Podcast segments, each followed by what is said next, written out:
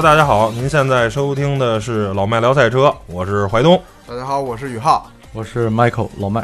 哎，本期节目呢，聊一下麦哥最佩服的 F1 车手之一吧。因为长时间的跟麦哥的沟通啊聊天中，我们知道麦哥最喜欢的就是塞纳，而且我们之前也做过一期关于塞纳的这个节目啊，一个人物志。本期呢聊的是麦哥应该是第二喜欢的 F1 车手了啊，就是这个阿隆索，那也是一位非常传奇的车手啊，有着。呃，很多这个冠军的经验，虽然现在暂时离开了 F1 赛场，觉得会回来吗？估计可能不会回来了吧。啊，我看新闻，他说这个二零二零二零二一年的这个规则大改以后，他对于回来是一个呃开放性的这么一个选择，现在有可能。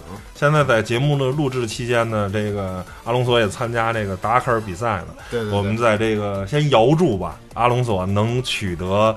不能先完赛，先完赛，对对对，因为这个毕竟也不一样。这个 F 一的比赛，这种场地赛跟这个呃达喀尔，对对，达喀尔这种野地赛，这种 长距离拉力赛是完全不一样的这个比赛。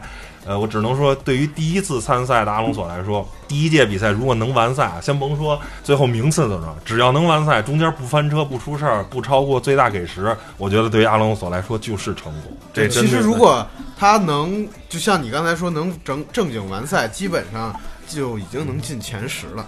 呃，我我认为啊，没没没，应该能完赛的话，二三十辆车应该，因为他毕竟他的车还是最好的。就是他现在在丰田的这个达喀尔的赛车，相当于现在 F 一的法拉利的赛车。呃，他的队友阿提亚已经是去年的冠军了。然后现在唯一的厂队就是丰田。你像那个彼得汉塞尔啊、勒布啊，他们都不是厂队了。是，我觉得赛车的实力是毋庸置疑的，但是我觉得他个人的实力啊，他他开 F 一的实力，咱们。是吧？这个没毛病，但是开这个拉力赛的，我觉得，因为之前好像看过新闻，反正好像成绩啊，包括水平，其实不是特别好啊。因为这个确实啊，行，当然这就是呃延伸话题啊，随便说了几句，咱们还是回到这个正文啊，聊聊阿隆索那些年在 F 一这个围场里的这些啊一些奇闻异事啊，包括他大概的这么一个故事，是吧？嗯，因为就是麦哥特别喜欢这个阿隆索嘛，然后就是麦哥。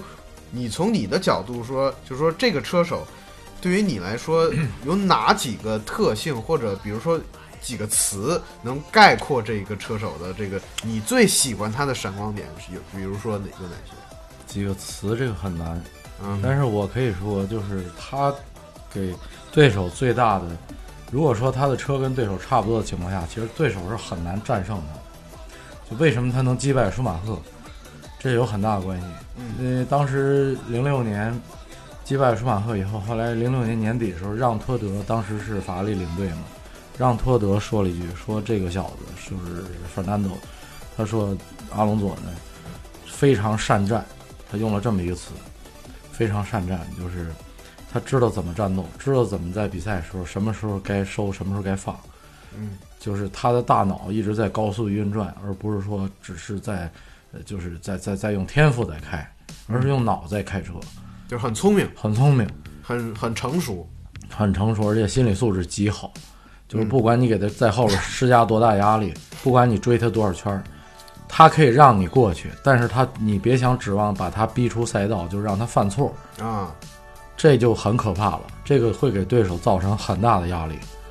就是这是您对他的就是印象很深的，就是他其实可以很激进，他在激进的时候可以开的非常激进，但是呢，他不是那种就是蛮干，他是知道机会合适的时候他才会特别激进，但是那种情况是比较少的，在就是说大部分情况下他是比较冷静的一个人，嗯，对，因为我对就是阿隆索的一些就是。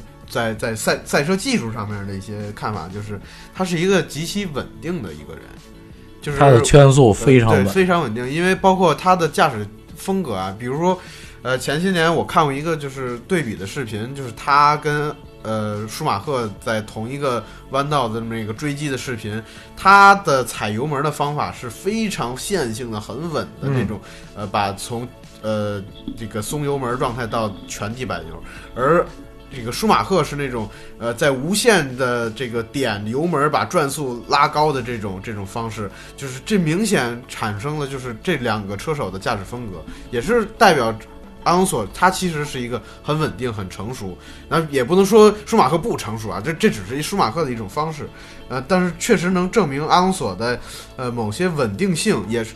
也能看出来，就包括他每站的成绩啊，不会有很大的那种落差。像早期的汉密尔顿，呃，比如说一战这个非常适合他，呃，汉密尔顿的这场比赛就会表现很好，但是不适不适合他，汉密尔顿成绩会很差的这么一个状态。对，是吧？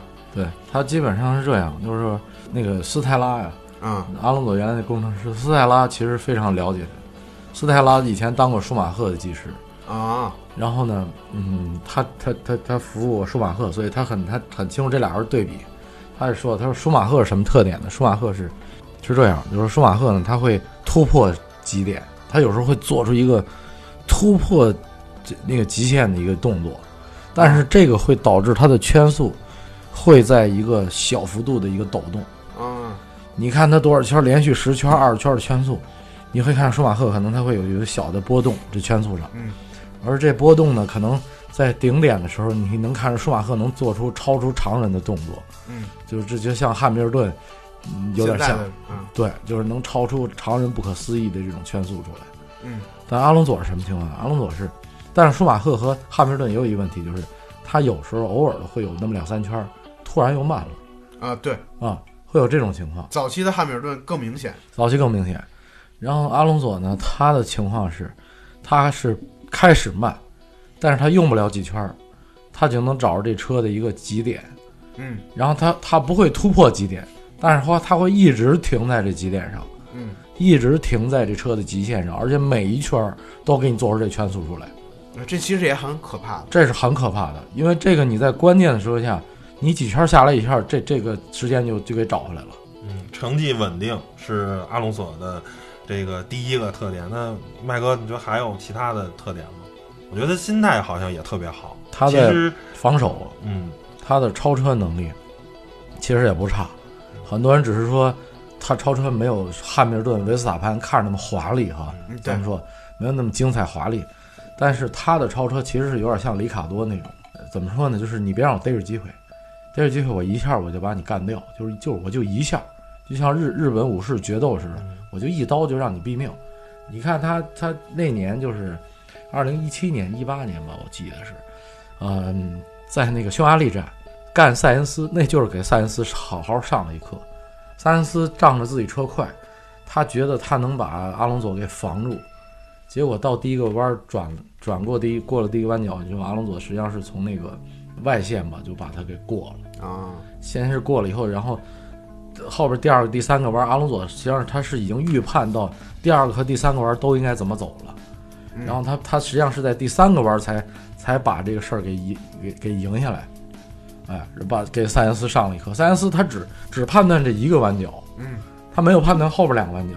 阿隆索实际上他脑子里为什么说他会开车？他脑子里实际上是在预判后边几个弯角会怎么走，就是他脑子里是整个赛道的整个赛道图有一个。高度的一个战略性的对对对战略性的一个预知动作在这里。我做这动作不是说为了这个弯把你干掉，下弯你再把我超回来那不行。对我这个弯可能会吃点亏，但是看似我吃亏，咱们到第二个弯、第三个弯咱再见，也许你就吃亏了。是，这这是非常厉害的。所以塞恩斯当时就是没预没预料到，就是被这么扒掉的。当时。那其实就是，那你就是说到了这个阿隆索这个进攻能力，呃，没有虽然没有这么华丽，但是呢，您对于这个阿隆索的防守能力，其实他最强的就是防守，最强就是防守。咱们说两个最强能力吧，其实他下雨也很强，嗯，他在雨天的表现的圈速非常稳的，嗯，这还是稳嘛，啊，对，但是他真正最强的就是防守，就是防守，他的防守真的太可怕了。为什么呢？呃，咱先不说以前的战绩，就说一七年第一站吧。然后那个他开那个迈凯伦那那个是那什么烂车呀？就是当时确实很烂啊。然后防维斯塔潘，你知道吗？嗯。然后我记得特别清楚，防维斯塔潘在澳洲防了维斯塔潘，我记得防了二十圈还是多少圈？维斯塔潘当时就是过不去，就当然，澳洲那站确实不好超车。对，这你必须得占点便宜嘛，要不然您那车那么烂，你怎么可能防住？你不可能防住的。所以呢，在那种开烂车明显比人车烂情况下，利用赛道的优势，然后呢，每个弯角都给你堵到极致，然后维斯塔潘就愣是过不去。我就看维斯塔潘这几年的超车，我还从来没见一个车手能开着比他烂那么多的车，能挡他那么多圈的，没有一个我都没见过。啊，因为维斯塔潘超车是非常激进的，我要把你过去，我一定要把你干掉。但阿隆索当时真的就把把路全给你封死了。哎，我一直有一个好奇的事儿啊，就是阿隆索既然这个实力这么强，而且就算是在最后的职业生涯的末期，其实保持的水平仍然还是相当高的。那他为什么不换一个稍微更强一点的车队呢？就是一定要在这个迈凯伦当时的正是叫青黄不接的这个，正好是属于整个车队的一个低谷。他为什么还要在这儿坚持？凭他的实力，我觉得他拿不到一个更高水平的，就是拿不到三大车队的 offer 吗？我觉得是，是不是有可能啊？连莱科宁也能在法拉利开的话，那我觉得以阿隆索的实力，也应该可以得到相应的机会吧。其实这事儿呢，他自从他去了迈凯伦以后。等于就把自己后路给断干净了，为什么呢？他去了以后，实际上他离开法拉利的时候，他把法拉利给得罪了。嗯，法拉利那高层当时那个人其实已经不在了啊。那当时那法拉利那高层也把他得罪了。那俩人等于就交恶了，俩人交恶，相相互看不上了啊。对，跟他性格有关系。对，这是其实我认为是阿隆索人生不能说人生，就是赛车人生的这个不算极成功的这么一个。他整个职业生涯为什么成呃冠军少？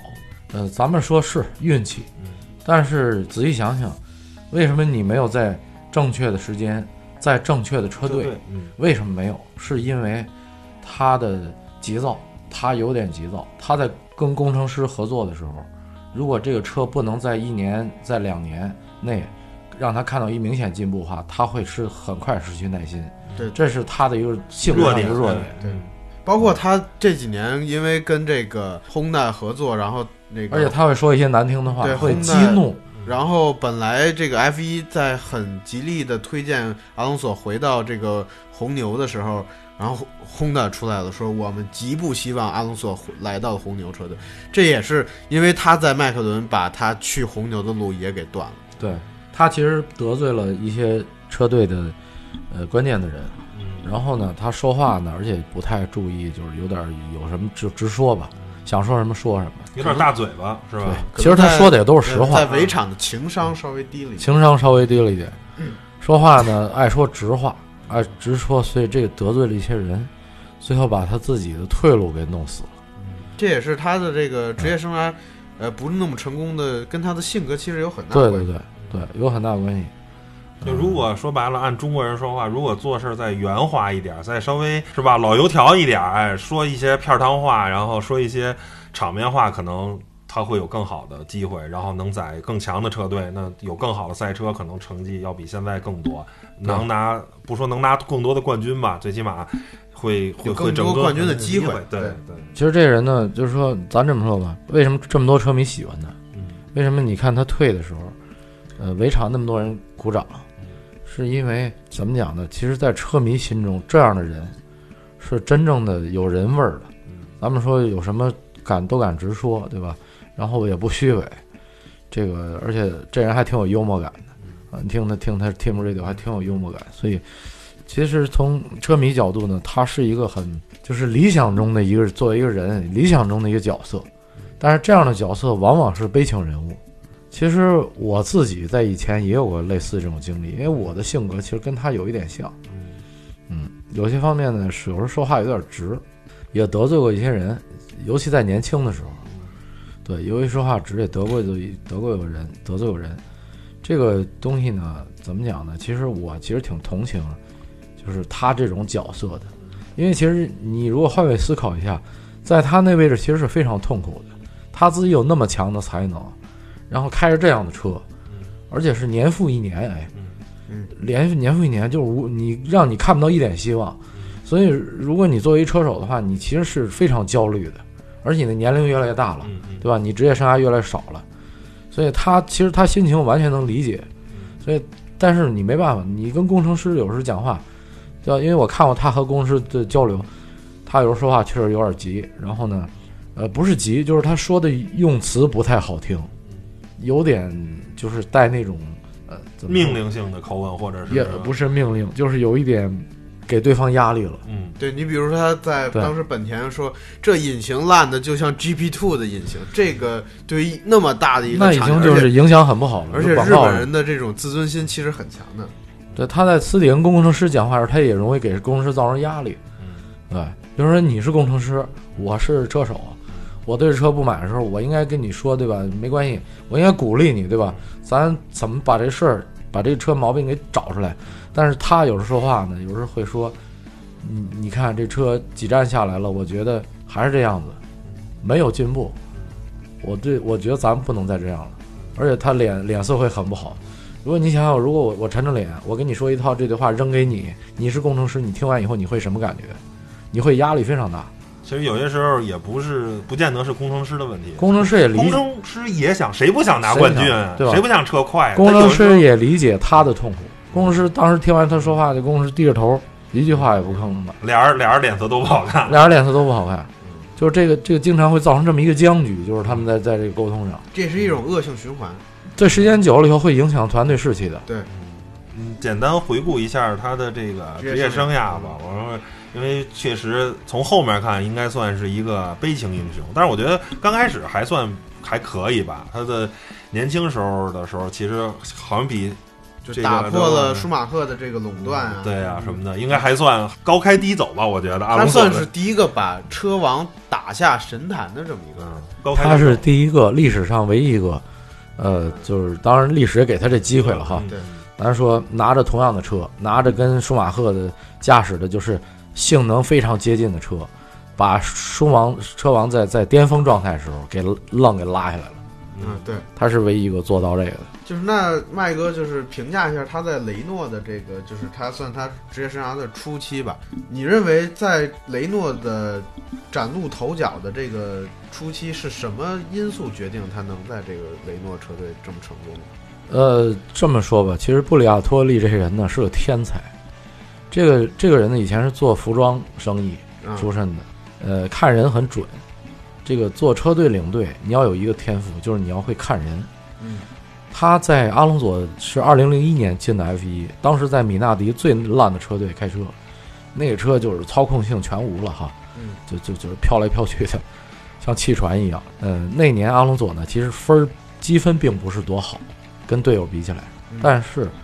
布里亚托利为什么把他带去雷诺了？是因为他看到阿隆索有一个能力，就当时他还没有稳定性，嗯，当然他状态时时好时坏，有时候这站好，有时候下站不行。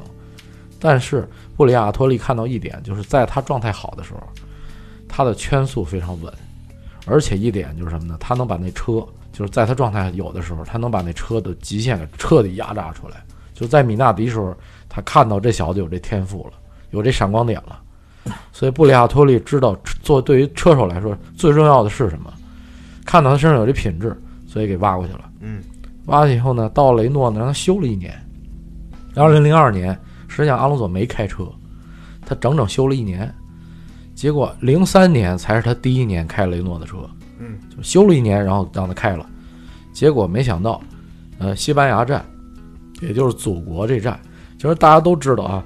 就是你看历史上所有车手，包括巴里切罗，然后那个马萨，马萨还好点巴里切罗吧，尤其巴里切罗，还有那个维特尔，嗯，更不用说了。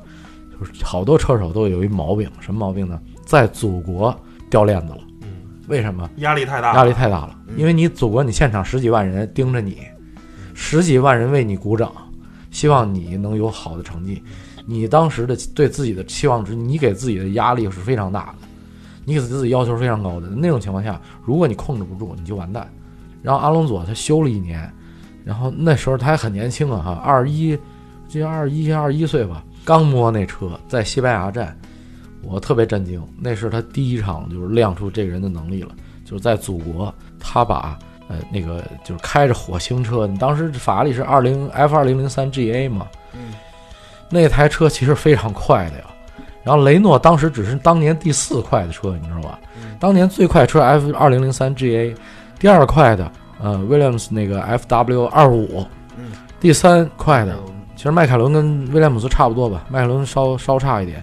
M.P. 四一七 D 这三台车是最好的车，呃，法拉利是尤其快，然后第四快的雷诺也就是排第四，才是雷诺那台车。然后阿隆索开着他妈第四快车，在西班牙，在祖国，愣是排位赛拿个第三名，然后正赛把巴里切罗给干掉了。嗯，巴里切罗开的是法拉利，愣把巴里切罗给干了，然后又把那个小舒马赫，他追小舒马赫追了好几圈，最后把小舒马赫给也给憋。逼着犯错了，他超过去了。小舒马赫开的是威廉姆斯嘛，也比他车好。对，然后干掉呃巴里切罗，干掉小舒马赫，干掉两台比他强的车，直逼舒马赫那冠军，差点追上舒马赫。结果舒马赫夺冠，他拿一第二名。内战比赛其实是他人生中第一次，就是闪光点啊，就是他整个职业 F1 职业生涯吧，就西班零三年西班牙站。然后这个在雷诺的话，所以布里亚托利就发现了这个人。可以培养，紧接着后面当年就是匈牙利站，匈牙利站拿了杆位不说，把全场都给套圈了，几乎把呃还把舒马赫给套圈了，特别奇怪。然后那那那场比赛呢，反正不说夺冠了，就真的套圈好多人，也是开出一个很奇葩的水平。然后所以零三年，他真的是嗯怎么说呢，就是他人生一个崭露头角吧，小子刚，所以我说好的车手。你不需要等他第二年，你只要给他一年，他刚进来你就能看出来这是这是块料，这不是一般人，啊，一般人干不到的。你想心理素质这东西，你一般人得培养嘛，对吧？您第一年开着雷诺，您在祖国二十一岁，这么大压力情况下，您一脚油门错都没犯，哎，还把两台好的车给干干掉了，拿一第二名，这就是什么？这就是这人不是一般人了，这是注定的，注定会。只要有台好车，这人以后肯定出成绩。所以说，后面呢，咱就继续说了。零四年，呃，他状态一般。零四年呢，就是怎么说呢，是他的一个不太稳定一个时期，就有时候好，有时候不好。啊，这站好，下站不好，反正就是不太稳定。自己也对自己的这个成绩不太稳定，不太满意。但是布布里亚特利呢，我觉得，呃，怎么说呢？他幸亏他对他有点耐心。啊，没有把他给，就是说赶走或者给他降级，算是他的伯乐了。呃，对，就是就是说给了他一定时间，所以零五年就赶上了，就是正好赶上来了一台好车，结果这小子马上就出第一站就表现出能力了，就连续超车。其实零五年咱这么说吧，就是说当时是不看好阿隆索的，当时因为我觉得从绝对速度上来看，当时 Kimi Raikkonen 是非常快的啊，那绝对速度非常吓人。我以前毕竟是哈基宁的车迷。所以我觉得 Kimi 他至少他他有芬兰人的那那个极速的那种那种天赋，哎，这个是没毛病的。然后当时 MP 四二零那台车也是，呃，一台神车，所以当时 Kimi 驾驶那台车，我当时就认为说这个阿隆佐是够呛，我感觉。但是没想到呢，呃，那车稳定性太差，可靠性太差，老爆缸，呃，所以说这当然这这是阿隆佐赢的一个原因了，但是。我开始也是认为阿隆索在捡皮夹子，捡了一年皮夹子，就是人家老爆缸嘛，嗯嗯，全是你给捡着了。但是后来到结尾的时候，我又重新看了一下那个赛季，我发现未必是原因全在这里。为什么呢？因为 Kimi，你如果看他的排位赛表现那年，他的车比阿隆索车要好，但是他的排位赛却有几站他输给阿隆索了，这是不应该的。嗯，比如银石。输给阿隆佐了，排位赛，银石那条赛道 M P 四二零是绝对是有很大优势的，在空气动力学上，对，那个绝对是比雷诺那 R R 二五要强很多呀，在在银石，你怎么能跑砸了拿了一个后边位置呢？阿隆佐当时是干位啊，蒙托亚第二名啊，我记得是，然后 Kimi 我记得拿一第三好像是，排位赛他居然输了，所以说这是他的问题，不稳定。啊，对，蒙扎他也跑砸了。当那年那蒙扎其实莱克宁跑的最差的一场比赛，跑的非常不好，可以说也是丢丢了好几个位置，最后还把轮胎给毁了。还有一点就是纽博格林，哎，那一年怎么回事呢？在没有对方没有给他压力的情况下，自己可能开着开着就睡着了，啊，可能犯老毛病睡着了，所以他把走大了，冲上那个缓冲带了，结果把轮胎给磨了。轮胎磨坏以后，最后才导致最后三圈轮胎平了以后爆胎，结果把分全丢了。那站让阿隆索净赚。所以说那年下来以后，我发现 Kimi 整个他的可他的他自己个人状态的稳定性是明显不如阿隆索的。他只是说他在一个他不犯错的情况下，他能给把车开得特别快，但是这不够。所以阿隆索呢，当然他有捡皮夹成分，借助人家爆缸帮了他了。但与此同时，他的稳定就是他能够保证每站我都把这车的能力全彻底发挥出来，我自己不犯错，至少这个是很重要的一点，导致他最后。能能夺冠，我觉得这个本身自身有比较强的实力，你才有能力去捡皮夹。你这话说到点儿上了，对不对？你自己不行，有皮夹子你也捡不着。举个例子，他队友是费斯切拉啊，你让费斯切拉切拉捡，怎么没捡着皮夹？他怎么没捡着皮夹呢，对不对？对，你你让蒙托亚捡，他也没捡，谁都没捡着，为什么他捡着了？说明他的能力在这儿呢。所以能力人就是这样，我能力在这儿，我该做到我做到的了。剩下就是尽人事，看天命了。我反正做到我该做的，至于命给不给我这个 title，那就要看老天的决定了。只要对方一犯错，那机会就是我的。对方不犯错，我也没辙了。没错，所以有呃，他进入这个就是零六年连续拿了两个世界冠军以后，就是进入迈凯伦车队，包括他后来离开再进入迈凯伦车队，就两次进入迈凯伦车队。您觉得对他的这个职业生涯有什么不同的前后有什么不同的意义？哎，怎么说呢？他跟迈凯伦这个关系啊，其实是就像婚姻关系一样，就像 复婚那个，对，差不多那意思。呃，怎么说呢？就是其实是一种悲剧，就是挺不应该出现的一个结果。本来这个是可以是非常完美的。我我我假设一种情况，就是如果 Ron Dennis 当时找的不是汉密尔顿，如果是别人。或者说，就说清楚了，你汉密尔顿就给我老老实实当僚机，你就别窜。你第一年至少你第一年你给我当僚机，嗯，哎，然后或者就是找那个谁，当时那个那西班牙车手叫什么来着？就是或者找别人，对吧？来当僚机也行。如果你第一年这么干，阿隆索至少三届世界冠军了。那年的是二零零七年的世界冠军，其实本来就应该是阿隆索拿的，因为如果当时没有汉密尔顿捣乱，如果没有两个人那么内斗的话。那世界冠军，你就让汉密尔顿拿那年，他也未必能拿到。为什么？因为你也大家也看到了，为什么最后两站他丢了十七分呢？他怎么丢的呀？还是心态不过关。嗯，你心态过关了，你最后两站能丢那么多分吗？对吧？太着急了，太想要那个 Rookie Champion 了，就是所谓的这个菜鸟冠军，想打破记录嘛。所以他他人一有这念头坏了，最后两站丢大把积分，所以。可是你想这种低级错误，你阿隆索是不可能犯的嘛？所以当时丹尼斯他没有想清楚这一点，他应该很清楚，就是说策略上就是阿隆索就是就是一号车手就完了。你如果这么如果他当年是这么定的话，那年世界冠军就百分之百是他的，Kimi r a i k k o n 根本就没有机会。可是这个不幸就发生在这里，就是正好来了这么两个人都一样的强，所以让两个人内斗。内斗内斗到最后，把车队资源也耗尽了，两败俱伤，两败俱伤，俩人谁也没得好。鹬蚌相争，渔翁得利，对吧？你两个队友斗太狠了，最后莱克宁在旁边坐收渔翁之利，人家开始捡皮夹子了，莱克宁那才是真正捡皮夹，真的，二零零七年那是真正捡皮夹大师。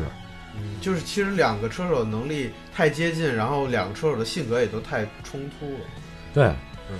结果最后就那么赢的嘛，所以莱克宁捡了世界冠军。你看年终时候，你看看莱克宁那表情你就知道了。那巴西站赢了以后，莱克宁自己都不高兴，他自己都觉得我这我怎么我怎么能配上这冠军呢？他自己都觉得很奇怪，我怎么拿的？就捡来的嘛。其实因为这个，我一直觉得啊，就是说，零六年、零七年他转会迈凯伦，其实。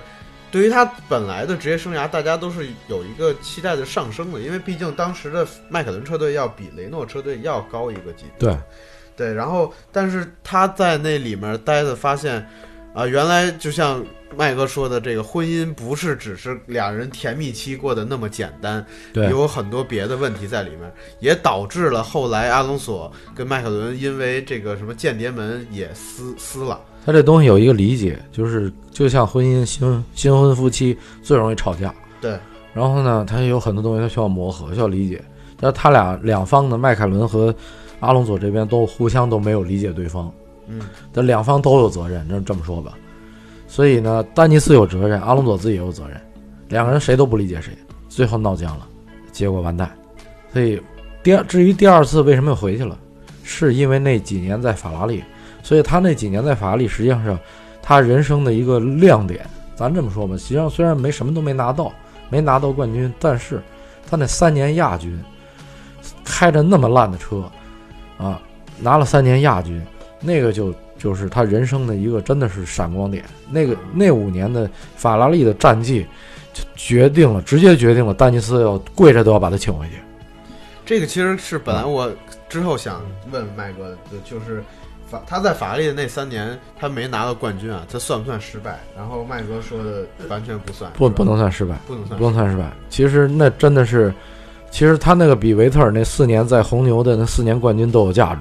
就是说这三年其实是呃以前是奠定阿隆索的这个水平的时候，这个是这三年是以前有些车迷怀疑过他。说你无非就是雷诺那两年，你的车也都不错，对对吧？你虽然不是火星车，但是你车也都也都是最好的，能争之一啊，最好车之一。然后呢，您去了迈凯伦，您开的又是最好的车之一，所以您这几年拿的成绩很正常。所以有些人就就也有质疑他的能力，也有车迷质疑他。但是自从去了法拉利那五年，那几年的什么车大家都看到了，对吧？队友是什么？马萨开那车是什么什么水平？大家都看到了，对吧？然后，所以他那几年的业绩让所有车迷都震惊了，就我当时也很震惊。我觉得说，没想到他这水平能能能还能往上走，实际上比他在雷诺时期水平更提高了。然后我就觉得他这个人的作战能力、全局判断能力非常可怕。然后最后几年下来以后，所以丹尼斯其实就有点自我反省了。丹尼斯就觉得说，可能当年判断错误了，不该放走这车手。不应该跟他闹僵，应该留下来。所以最后两个人是怎么重新聚的？两个人在酒店里，据说是在酒店里密会了好几次，在酒店房间里偷着谈。然后呢，丹尼斯其实很诚恳的，就是实际上就是私底下给道歉了。丹尼斯人很要面子，明面不能这么说，但私底下实际上他是给阿隆佐是也道歉了。阿隆佐这性格呢就是这样，你既然你给我道歉了。你这么，其实阿其实丹尼斯阿隆索的心里呢，他是很崇拜丹尼斯的。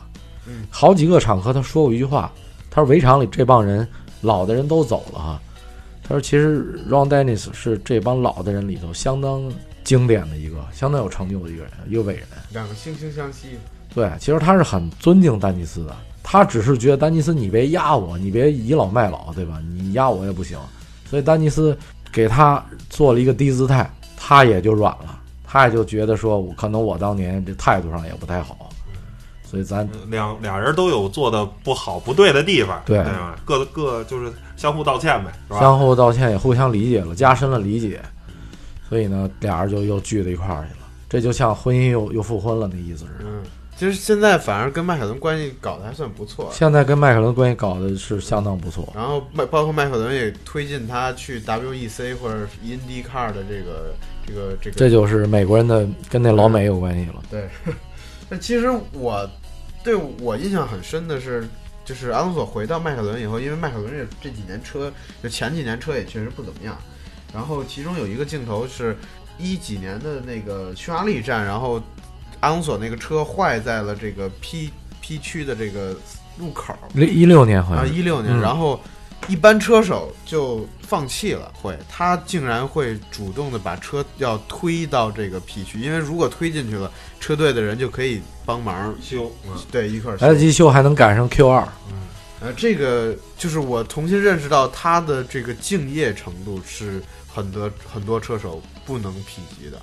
就当时有一个，就是有一镜头，你知道你注意没有？他他在推车的时候，不光是全场车迷起立鼓掌，而且丹尼斯当时给了一个镜头，丹尼斯仰着头看着屏幕，目光呆滞。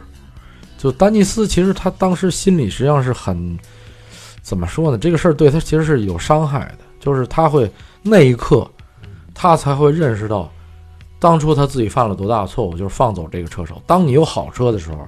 你把这车手放走了，嗯，可是现在你没有好车了，这车手在你这儿，可是有什么用呢？你没有好车，就是时间不对，俩人也就都不对了，对对。所以，所以丹尼斯其实是他当时那那个推车那个事情，当时给丹尼斯一个镜头，丹尼斯当时那面部表情那个神态，你就能看出来，其实他内心是很悔恨的一种心理活动。这也跟其实丹尼斯晚年最后没有被这个董事会剔除有很大关系，就是他失董事会失控了，有很大关系，就是他后晚年的成绩也不他也失势了。嗯，对，所以说，呃，丹尼斯呢，跟他呢，其实注定可能就是，呃，这么讲吧，有缘无分吧，咱们说，嗯，可能缘分也就是这么浅。虽然彼此都很崇拜对方，彼此都很尊敬对方，丹尼斯晚年。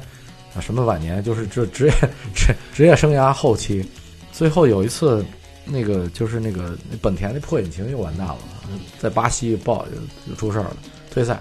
然后呢，阿隆索有当时有一动作，坐在一个躺椅上，大家都记得那镜头，坐在一个太阳椅一个椅子上躺着晒太阳，做了那么一个姿态，无奈其实就是很很经典的一照片，用各种人给 P 图给给给乱改。然后呢，记者就问丹尼斯。说你的车手退赛以后，居然就在旁边拉了个长椅往那一躺哈，说这个形象多不好哈，说你这这这多不敬业哈，然后就问丹尼斯你怎么想？如果是零七年丹丹尼斯，可能他又说错话了，嗯，但当大骂是吧？那倒不一定，就是他可能会说错话，但是但是后来他他也成熟了，所以他知道记者又在挑事儿，记者就总想把他们俩挑出点矛盾出来。他就说了一，他跟记者这么说，他说这个这个阿隆佐呢，他说是我我认为他这么做一点，首先一点问题没有，他这么做呢还有点幽默感，我觉得还挺好的，而且他这么说，他说他说我都告诉你们记者说，他给了阿隆佐这么一评价，他说这是我我人生合作过的所有的优秀，因为了解丹尼斯都知道，他人生中除了舒马赫以外。对吧？所有最顶级车手，他都合作过。对，那他给阿隆佐这么一评价，他说他是我合作过所有的车手里头，就是那些最伟大的那四个车手的所有的最强的优点的一个集合体，全在他身上。他有那四个人所有的优点，嗯，盛赞了，已经最高的。他说，对，一个是敬业，再一个就是有激情，嗯，然后呢，有速度，有天赋。其实那几点就是其他他合作那几个车手的，就是最强势的一面，在这个人身上综合体现。他就说：“他说，所以他身上有这所有人这些素质，我我根本不担心。他想有点幽默感，让他玩去吧，无所谓。不叫什么不伤大雅的这些事情，无所谓。对，像鸡毛蒜皮这种小事无所谓。所以他非常清楚了，就是在他职业生涯后期，如果有台好车的话，咱们假设说，如果本田当时成功了，如果迈凯伦当时车也不错。”那他俩真的会再创辉煌，嗯，因为丹尼斯可不是一般人，对，一旦有好车的话，丹尼斯可是知道怎么赢比赛的人，嗯，他很清楚这比赛能怎么能赢下来，而且再加上他当时的状态是百分之百的给阿隆索绝对一号车手地位，对，他已经完全的信任了这个车手，所以在那种情况下有台好车，其实那几年是是阿隆索是绝对有戏夺冠的，再加上队友是巴顿。巴顿当僚机那绰绰有余啊，对不对？两个车手水平，我觉得其实是阿隆索，呃，人生就是这个职业生涯中最强的一个组合了。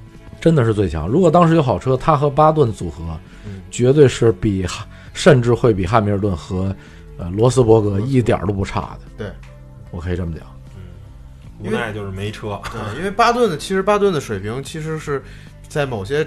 层次上其实可能跟汉密尔顿，因为他跟汉密尔顿也直接对打过对手戏，也是能抗衡的。他的稳定性，巴顿的稳定性、心理素质，他的拿分的能力，对都不差的。而且巴顿的心态也很稳，他也愿意去给阿隆索做僚机的。他一年下来，如果说迈凯伦有台好车的话，咱们假设，那巴顿至少能为车队积分上能贡献很大一部分力量。肯定要比现在博塔斯，我认为博塔斯对于奔驰的贡献要强的。那是肯定的，啊。其实阿隆佐比他前他怎么说？他拼不阿隆佐的一点，他自己说过。我看过巴顿的采访，嗯，巴顿说呢，他跟好多顶尖车手都做过队友，嗯，跟汉密尔顿做队友时候，他他这么说，他说这小子呢就非常快，他能开出来你想象不到的，就是物理学上不允许的速度，嗯，你也不知道他怎么做到的，他就是反正就这么快，他就是能做到，你就是做不到，哎，所以他说这是汉密尔顿让人可怕的地方。但是，他说他为什么能在偶尔还能赢赢汉密尔顿？对他有一年赢了，为什么？是因为汉密尔顿他会受到自己情绪以及自己的，就是他也会有不稳的时候。咱这么说吧，就是他的比赛，可能巴顿这么说的，可能他他现在跑在你前面，可能跑着跑着一会儿，你发现他跑你后面去了，你也不知道他怎么到后面去的。对，他会有这种这种时候波动，会有波动的时候。但是他说，后来自从跟阿隆索做队友以后。他最后发现，他说这个人是没办法赢的。为什么？他说，即使排位赛阿隆索跑砸了，在我后边，他亲口说，在我后边，我我当时觉得挺好哈，我在我排位赛的前面，啊，他他比赛肯定我能赢他。但是他说没想到到了正赛，他虽然在你后边，他说不管他在哪儿，他跑着跑着你也不知道怎么着他就跑你前面去了，而且他说你也不知道为什么，就是他能一就算他不在你前面。如果他在你后边哈，他永远你都甩不掉他，他就会一直跟着你，跟着你跑完这这场比赛，他也要跟着你。他说：“他说，所以这样车手，你干他一两站可以，一年下来你你很难赢他。嗯，就就这种这种坚韧的执着的力量。他说这个是汉密尔顿欠缺的一种东西。这两年汉密尔顿在这方面呃提升很大，就是他他他也是呃成熟了，成熟了很多。毕竟也是到了。”职业生涯的末期了，嗯，但是阿隆索的可怕可怕在，他在二十三岁的时候就表现出这种顽强的战斗意志。二十三岁像三十二岁的，二十三岁的时候像三十二岁。呃，他在零六年在车队在那个雷诺的时候，解说英国那解说员说了一句话，他说这个小子是一个，就就是呃呃，mature head on the young shoulder，above，mature head above the young shoulder。这话什么意思呢？什么叫 mature head？就是一个成熟的大脑。Above the young shoulders，就是一个在一个成熟的大脑，却是由一个很年轻的肩膀支撑起来的。一在一个年轻的肩膀上面是一个成熟的大脑，说这个是很罕见的一个事情，在历史上，哎，所以现在这些车手里头呢，我感觉呢，就是呃，一个勒克莱尔，一个维斯塔潘，我觉得这俩小子有这种潜质，就这么年轻，尤其维斯塔潘今年做出来这这种稳定性。太可怕了，就是他真的学到了阿隆索在年轻的时候，就就那种品质，能够能够每站持续推进，而且不犯错，基本不犯错。你长大以后很有可能能成为阿隆索的第二个阿隆索。对，人就说说维斯塔潘可很可能成为，就是如果他有好车的话，他很可能不说拿几个冠军，他可能拿不了太多冠军，不可能也不可能能能平，也不一定能平那个维汉密尔顿的记录，但是至少。你给他好车的话，他至少能成为像阿隆索那样表现的车手。对，而且我认为阿隆索一点很，还有一点很强，就是阿隆索的学习能力很强，尤其到他这个呃职业生涯末端，他依然在一直在学习，他一直在学习。比如说他的呃他的心态，他以前呃心态也有不稳的时候，但是他会，尤其到那个职业生涯末端，他更会控制自己的这个心态，是吧？其实他比赛呢，我。呃，能够体会到他握方向盘时候那种状态，就是一种特别忘我的境界，就是他其实不太会考虑那个结果的，比如说我能不能赢，对吧？我这站我能跑第几？他在比赛的时候从来不想这个，而维特可能他经常会抢这种东西，他会觉得如果我输了，我是不是没面子？我是不是会在家乡父老面前丢人，对吧？脑子会想这个，但是阿隆索从来不想，他在跑比赛的时候，他就是我只想我怎么在这场比赛。表现出我自己的能力，不断的超过前面的车，不断的超过前面，不断的做出一个怎么说呢？就是说，让让至少体现我自己的价值了，至少我没有荒废这场比赛。他是以这种这种态度去跑比赛的，而且他真的爱比赛。就是你能看出来，不管什么车到他手里以后，他是在即使是烂车，他也从来没有说放有一圈放弃过，一圈都没有。对，如果你要换别的车手，可能真的他就。就车烂我也跟着烂，就瞎瞎开吧，就没有意义了嘛？还开什么呢？对吧？那你说一八年迈凯伦车那么烂，他在巴库两条胎都爆了，就就剩两条胎了，硬硬愣是靠着一侧两套轮胎愣给开回维修站了。开回去以后，那个换两套胎以后出来以后拿一第七名，最后，嗯，那那那得什么意志力啊？对吧？一般人早就放弃了嘛。所以当时车队领队就说。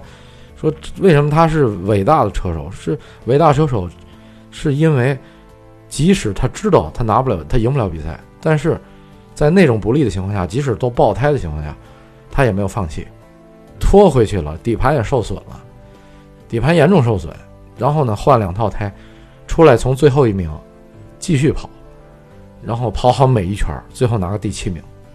所以这这是什么？这就是体育的精神，这是一个是吧？奥林匹克这些对特别这种正能量的。为什么车迷尊敬他？是因为你体现了一个运动员的价值，对吧？你运动员价值不是说你靠输赢决定的。我从来看看比赛，我不是说看谁真的赢了或者这个输赢谁得冠军这东西不是一唯一的决定因素。有时候你要看看别的，就是可能。他会有其他一些东西，会让你更触动你，啊，所以车迷其实不傻。车迷现在这么多年下来以后，大家都清楚，对吧？他他的这个实际表现，在逆境中的从来没有放弃过，表现了一个运动员最后的一点尊严，就是我可以被你们击败，就像战士一样，对吧？我在战场上，其实 F 一比赛，你看 F 一车手，其实他就是一个战场。我在战场上，我可以，如果我的武器不如你们，你们可以杀死我，我可以输，但是我输，我要输的有尊严，我要站着输，我不能投降，就这意思。电视剧《亮剑》精神得有这个，哎，敢于拼到最后的，就是死我也要站着死，我要拼到最后，我不能说就举白旗了。所以说，有些车手就是没有他那种那种精神，就是我觉得都像。维特这种的哈，我就说句不好听的，对不起那么高的工资，啊，他真的对不起那么高工资。你说他拿的工资仅次于汉密尔顿，然后真的你的表现、你的意志力、你整个的这精神，都不如，就是跟这公司跟你拿的这份工资是脱节的。就是你成绩也对不上，你的表现的战斗精神也对不上，对吧？啊，对，他想的就是他可能他太高。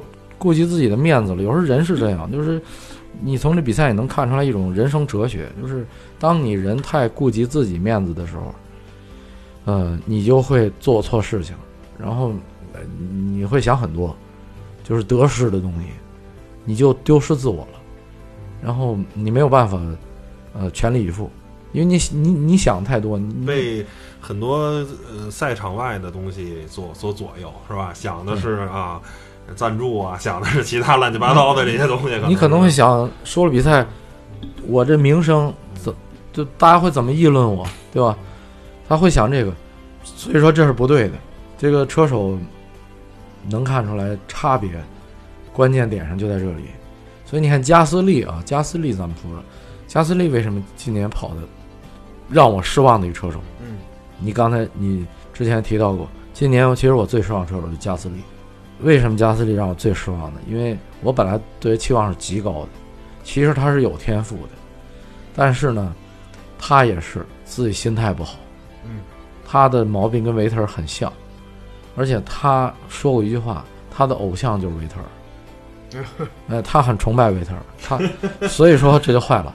你的偶像是谁，你自己就有可能就顺着这套路就走下去了，可能走偏了，走偏了。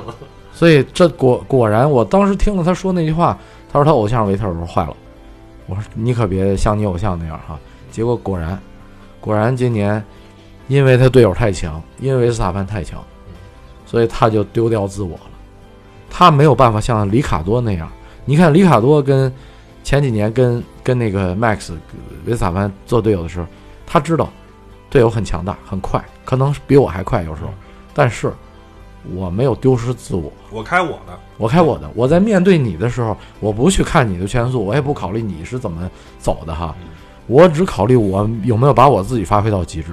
所以你看，里卡多在那几年实际上并没有输，他其实他真的跟维斯塔潘也就打了差不多一个平手，他并没有输多少。你要非说他输，他可能就是绝对速度上他输了一点点，因为能力上对吧？确实有天赋天赋上确实有一点差距，但是呢，他并没有。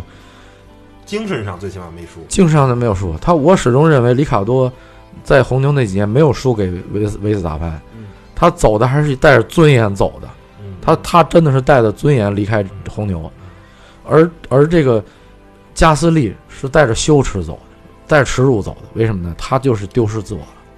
他一看队友太强了以后，他整天考虑就是队友，他脑子里想的就是霍纳当时说了，提醒过他说你不要老盯着。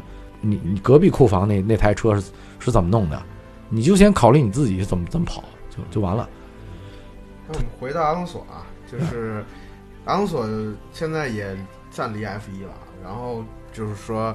呃，他之前一直说我想拿这个什么赛车的三满贯，是 WEC 勒芒，然后包括印第五百也好，然后现在 WEC 已经拿到这个成就了。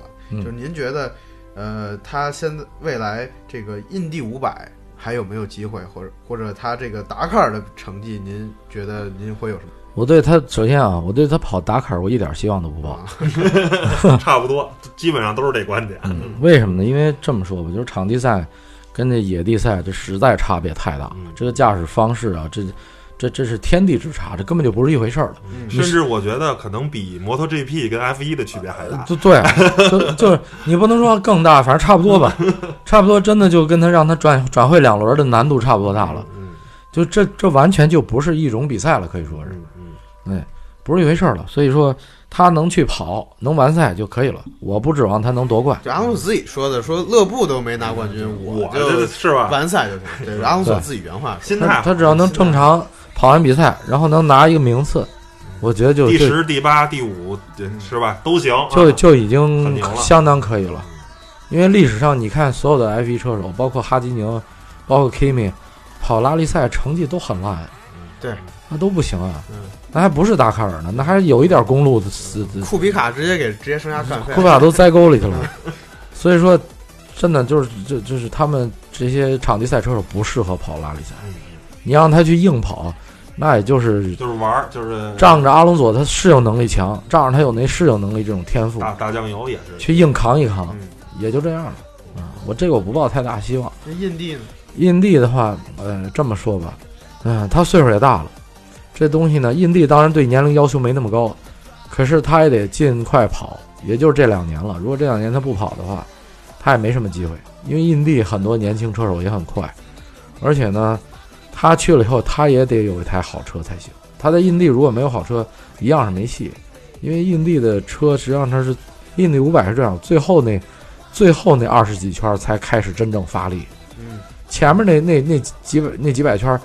那那那那那都都是那个，就是说大家在互相互相争位置，但是没有把劲儿使足，直到最后二十圈的时候，开始拼命发力了。那最后二十圈争的特别厉害，所以它的发动机必须要特别稳定可靠才行。所以这个不好说，你看他能去什么车队，这东西也有运气。嗯，我但是我是这么看的，就是只要他拿的一个好车队的车，只要发动机可靠，哎。我觉得这两年他要进去尽早开的话，还是有机会的，还是有机会，嗯，能能夺冠。因为毕竟印地跟风米罗万它还是有一些相通的东西。他至少驾驶手感上接近亲，还算是，那就是远房亲戚了，一点血缘没有了。他至少他在那路面上，他握方向盘，对这轮胎、轮胎和路面这抓地的给车手的反馈，他感受到的那个抓地的感觉是是很接近于 F 一的。啊，但是跟拉力就不一样了，拉力它感觉不到，当你车手感觉不到抓地力的时候，你你就不敢跑了，而且也没有固定线路，你自己看着开，对吧？就几个强制打卡点，对，有意外啊，对吧？对，不确定性东西太多了，没错。嗯，行，那这期节目聊了聊这个阿隆索整个职业生涯，然后如果大家觉得这个有很多想关于阿隆索的想说的话，也可以给我们留言。那行，本期节目。一期也说不完，因为他的故事太多了，所以一期就只能大概简单概括一下。对，然后在陆续后面的节目，我们会嗯持续聊吧，然后也算做一期节目给呃阿隆索致敬一下，然后也希望他在达喀尔的这个比赛中能完赛，能取得名次相对靠前的名次。嗯，行吧，那谢谢大家收听本期节目就到这儿，拜拜。